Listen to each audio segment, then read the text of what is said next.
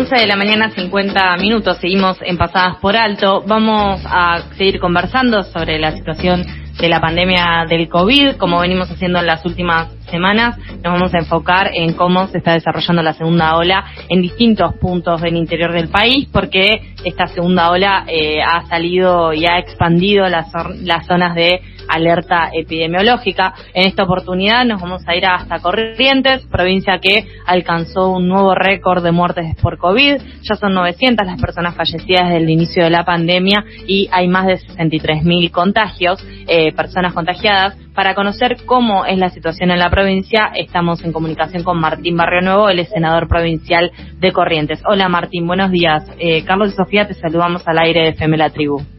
¿Qué tal? Buenos días, ¿cómo están? Un gusto saludarlos.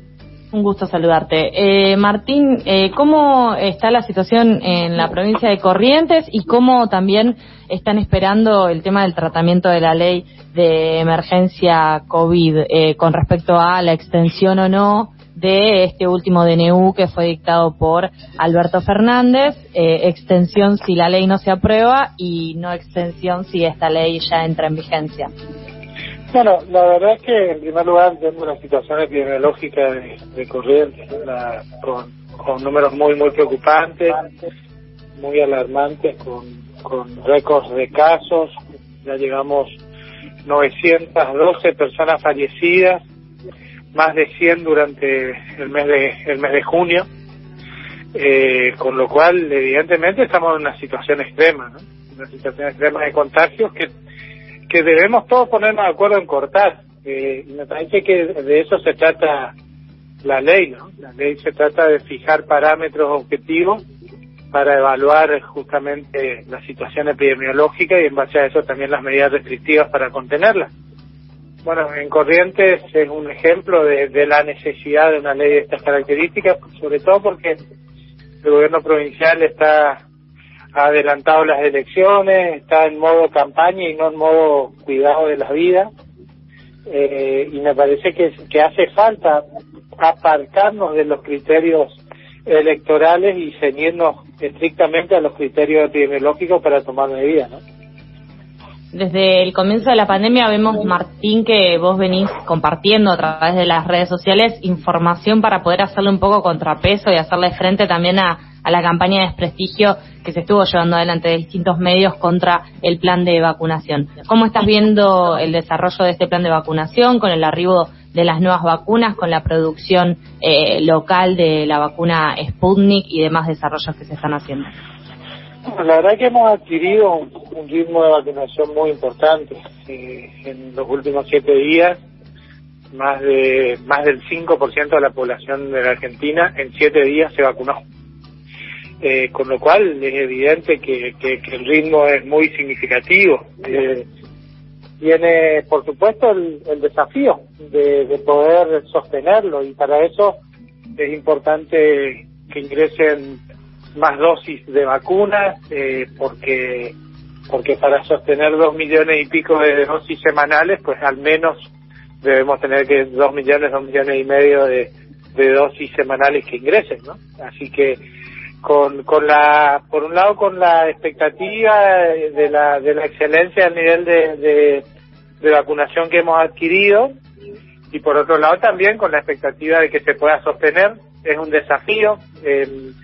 la pandemia nos ha mostrado la necesidad de ser prudentes en este tema. La, la provisión de vacunas es un cuello de botella en todo el mundo. Hemos tenido un fin de mayo y un inicio de junio con muchas vacunas decididas y eso nos permitió aumentar el ritmo. Bueno, ojalá lo podamos sostener en estos días, ¿no? Martín, hay una investigación realizada en el país sobre la efectividad de la Sputnik en personas vacunadas con primera y segunda dosis y, bueno, y cómo ayuda esto a evitar muertes por COVID. Sí, eh, bueno, hay varias, hay varias eh, ya publicadas, fundamentalmente con primera dosis hay una de la provincia de Córdoba y una de la provincia de Buenos Aires. Y bueno, la, la, la eficacia del, de la Sputnik con primera dosis es superior al 85%, eh, lo cual es, es, muy positivo. Yo creo que nuestro nuestro sistema de vacunación, nuestro programa de vacunación, nuestra campaña de vacunación está está fortalecida por la por la calidad de las vacunas que estamos aplicando.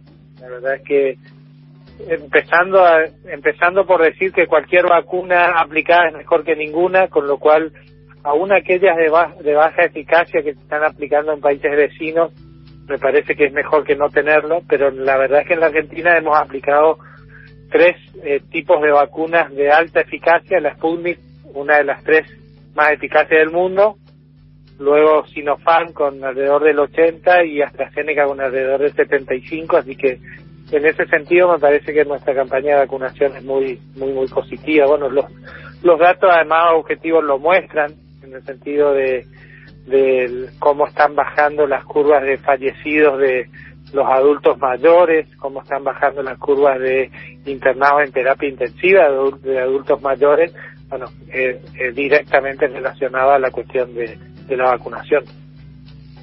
En declaraciones radiales en Futurock, la directora de Migraciones, Florencia Cariñano, confirmó que se detectaron dos casos de la cepa Delta en el país.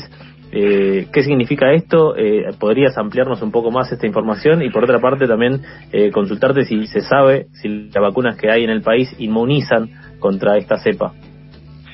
Sí, la verdad es que es una enorme preocupación. Esta cepa es justamente una de las que está mostrando, ¿no? no respecto de alguna vacuna en particular, sino en general está está eh, demostrando poder eh, eh, eludir las eludir el efecto de las de las vacunas en, en el mundo. De hecho, en Gran Bretaña hoy está habiendo un rebote de casos, todavía no tan significativo, pero sí un rebote al fin eh, con, con gran con gran parte de la población vacunada. Yo la verdad es que creo que tenemos que extremar los cuidados. Eh, me parece que en eso tendríamos que ser bastante más agresivos de lo que estamos siendo. Me refiero a que cualquier persona que venga del exterior tiene que hacer cuarentena obligatoria de al menos una semana en algunos de los hoteles eh, cercanos a, a Ezeiza, que es por donde ingresan las personas que, que ingresan desde el exterior. Eh, digo una semana por el hecho de poder hacerle eh, un test que, permita hacerle un seguimiento, uno cuando ingresan y otro antes de salir del, del hotel, pero yo estoy convencido de que tenemos que tomar medidas más agresivas, si se me permite el término, de control de, del ingreso de variantes. Martín, te queremos agradecer por la comunicación eh, con FM La Tribu, por traernos este pantallazo. Iremos siguiendo también las distintas eh, los distintos reportes que, que vas compartiendo eh, y bueno, ante cualquier novedad estamos nuevamente en comunicación. Te mandamos un abrazo. Como no, ha sido un gusto.